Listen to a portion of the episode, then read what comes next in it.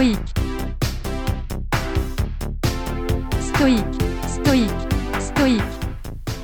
Hier, je vous ai parlé de 10 pièges de pensée, de 10 façons dont on se laisse avoir par des cercles vicieux, par des raisonnements négatifs, pessimistes,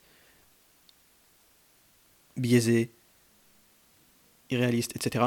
Et aujourd'hui, je vais vous expliquer des façons d'éviter ces pièges-là. Donc le premier, c'est d'identifier les distorsions, d'identifier les déformations de votre pensée, les pensées négatives. Écrivez-les pour que vous soyez capable de les observer et de savoir lequel des pièges que j'ai décrits hier est en jeu dans ce que vous êtes en train de penser à ce moment-là. Quand une pensée négative survient, quand vous êtes en train de vous en avez pour un truc, ruminer quelque chose, prenez du recul, notez-le et essayez d'identifier quel piège c'est. Ce sera déjà beaucoup plus facile de penser à ça comme un problème simplement mécanique, entre guillemets, c'est votre cerveau qui vous piège, c'est un biais de pensée, c'est pas très grave, ça arrive. Vous êtes capable de regarder vraiment quel est le problème et puis peut-être aussi de vous rendre compte que ça survient régulièrement à d'autres moments de votre vie, que c'est une tendance que vous avez et donc vous pouvez travailler dessus. Le deuxième truc, c'est euh, au lieu d'imaginer que votre pensée négative est vraie, essayez de chercher s'il y a réellement des preuves pour ça. Faites un travail un peu scientifique, cherchez à observer la situation, à observer votre comportement, essayer de comprendre si votre pensée négative est justifiée. Si vous dites ah putain je, je, je suis vraiment quelqu'un de maladroit, bah cherchez à regarder de manière générale, est-ce que vous êtes vraiment maladroit, est-ce que vous pétez tout ce que vous touchez, ou est-ce que bon ça vous arrive de temps en temps d'être fatigué, de, laisser tomber un truc, et puis finalement si vous regardez les gens autour de vous, vous vous rendez compte que tout le monde fait ça, et vous dites ah, en fait je me prends la tête pour pas grand-chose. Essayez de chercher vraiment des preuves de vos pensées pour vous rendre compte si c'est objectif ou si c'est purement émotionnel. La technique d'après, c'est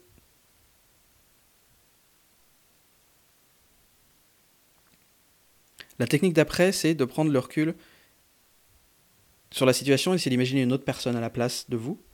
Et d'essayer d'imaginer ce que vous diriez à un ami qui aurait ces pensées-là, qui aurait ces paroles-là. J'ai déjà expliqué cette technique-là pour le fait d'essayer d'éviter la colère, mais ça marche très bien pour n'importe quelle émotion négative d'essayer d'imaginer quelqu'un d'autre dont vous seriez le mentor, dans lequel vous auriez un rôle de protection. C'est important d'essayer de se traiter soi-même comme quelqu'un dont on est responsable. Je crois que c'est une des douze règles de Jordan Peterson dans son livre 12 euh, Rules for Life, 12 règles pour la vie, et, euh, je, crois, je crois bien qu'une de ces règles, c'est traitez-vous comme une personne dont vous êtes responsable. La quatrième technique, c'est la technique expérimentale. Essayez de trouver une expérience pour tester la validité de votre pensée. Par exemple, si vous avez peur euh, de parler aux gens, peur du rejet, quelque chose comme ça, vous avez l'impression d'être timide, bah, faites le test, allez euh, dire bonjour à n'importe qui, euh, à la boulangère. Faites un test, faites des expériences pour venir contredire ces pensées négatives que vous avez sur vous-même. Ah, je rate tout ce que je fais. Faites un truc, faites un truc simple, n'importe lequel. Coupez des légumes, cuisinez un truc, ouvrez un bouquin, lisez 5 minutes. Faites quelque chose pour vous montrer que bah non, vous êtes capable de faire des trucs.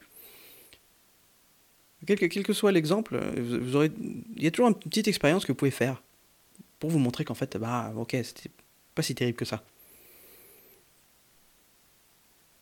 C'était pas si définitif que ça. Le cinquième truc, c'est d'essayer de penser de manière nuancée.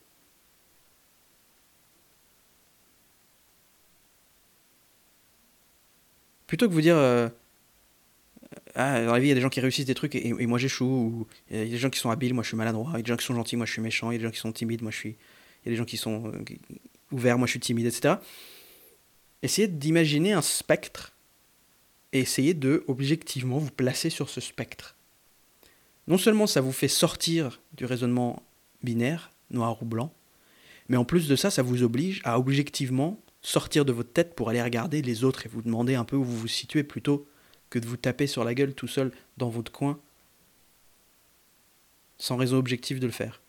Essayez de noter sur 100 ce truc-là sur lequel vous êtes en train de ruminer pour essayer d'imaginer où vous vous situez et pour vous forcer à réfléchir de manière un peu plus nuancée. C'est un peu la technique du verre à moitié vide, à moitié plein. Si vous vous notez même sur 40 sur 100 en ponctualité. Vous êtes passé de Ah, je suis tout le temps en retard à Bon, je suis 40 sur 100 en ponctualité. Bon, bah vous êtes 40 sur 100 en ponctualité. Il y a des gens qui sont 10 sur 100 en ponctualité. Vous pouvez progresser à partir de là. Vous pouvez progresser à partir de là. C'est ça qui est important. C'est comme ça qu'il faut regarder les choses. Donc notez sur 100 le truc sur lequel vous vous tapez dessus. La technique d'après, c'est de faire un sondage. Demandez aux gens autour de vous, demandez à vos amis, ou même pas forcément à vos amis parce que faut que vous soyez capable d'être certain que la personne va vous répondre de manière objective. Ça peut être des amis qui ont, vont pas hésiter à être durs avec vous ou des gens que vous connaissez pas. Mais essayez de trouver des gens avec qui, à qui poser des questions pour leur demander si, selon eux, vos pensées, vos croyances et vos attitudes sont réalistes. Par exemple, si vous, êtes le genre de personne à vous culpabiliser, encore une fois, d'avoir bouffé un gâteau, je prends beaucoup cet exemple-là, c'est assez typique des, jeunes filles qui font des régimes, de se, martyriser parce qu'elles ont, bouffé un truc. Euh, demandez autour de vous si c'est normal de craquer pour un gâteau. Demandez autour de vous si c'est normal d'avoir peur avant de parler en public. Demandez autour de vous si c'est normal de se sentir euh, un petit peu gêné dans une fête où vous connaissez pas beaucoup de monde. Essayez de comprendre euh, si vous êtes vraiment bizarre ou si tout le monde partage ça. Vous allez souvent vous rendre compte que tout le monde partage ça. Donc faites un sondage autour de vous. L'étape d'après, c'est de définir les termes. Les termes que vous utilisez pour vous définir, pour, vous qualifier, pour parler de vous-même. Ah, je suis bête, ah, je suis maladroit, je suis ci, je suis ça. Qu'est-ce que ça veut dire? Ça veut dire quoi maladroit? Définissez-le précisément. Quand dites ah je suis bête, je suis con, ah zut, euh, je suis, je suis distrait. Qu'est-ce que ça veut dire? Qu'est-ce que ça veut dire être distrait? Qu'est-ce que ça veut dire je suis bête? Posez-vous la question de définir vraiment précisément le mot que vous utilisez. Vous allez vous rendre compte que finalement c'est encore une fois beaucoup plus nuancé. C'est beaucoup plus nuancé que ce que vous utilisez. La méthode d'après, c'est euh, remplacer certains termes. C'est de reformuler les choses que vous dites, les choses que vous répétez. Ça marche par exemple avec euh, le fait de vous dire ah ça devrait être comme ça, j'aurais dû faire ça, etc. Le fait d'essayer de forcer la réalité dans un format que vous avez simplement imaginé et de dire bon ça aurait été mieux si c'était comme ça. D'essayer de trouver une façon beaucoup plus légère, beaucoup moins lourde de formuler les choses. L'étape d'après, c'est de réattribuer les causalités des choses. Encore une fois, plutôt que de vous tenir responsable de tout ce qui se passe, d'essayer de chercher réellement, ok, alors qu'est-ce qui a provoqué ça? Quels ont été les facteurs? Encore mieux, concentrez-vous sur le fait de régler le problème plutôt que de vous concentrer sur le fait de vous accuser. Ou de chercher à savoir qu'est-ce qui est ou qui est responsable. Et le dernier exercice, c'est de faire la liste des avantages et des désavantages de votre émotion.